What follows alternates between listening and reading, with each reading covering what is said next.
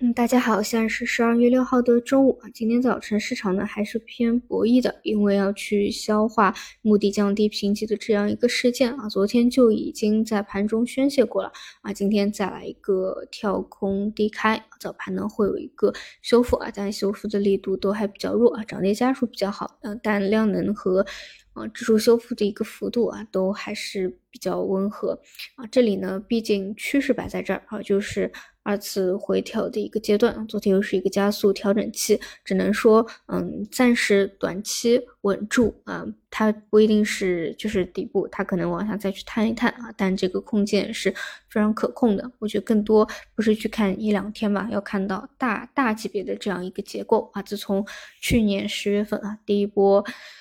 啊反弹上来，经过了三个月的非常漫长和痛苦的阴跌啊回调期。然后到了这个位置啊，短期这样的一个底部也是啊一次一次探底完成啊，现在在做无非是第二只脚的落地啊，有一个比较大的这样一个空间和时间的结构啊，就会知道这里短期一两天啊真的不是很重要了，我们就是耐心的等从底部真正大阳线托起来的那个时候，然后嗯板块方向的话呢。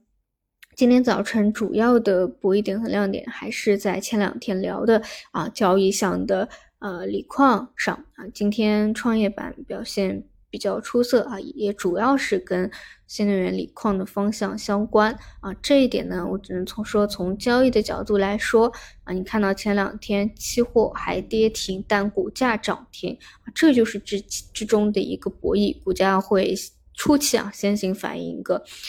嗯，锂价变化的一个拐点的一个预期啊，这当中呢，我说实话，博弈性还是非常强的。嗯，就是主要是期货那边博弈会特别强吧，股价还会比较好啊。股价股价反映的是啊，已经是拐拐点的一个预期了啊，所以这一块是可以去看啊。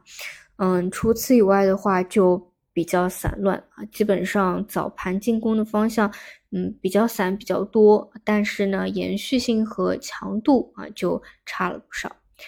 啊，以上就是今天中午的情况，我们就收盘再见。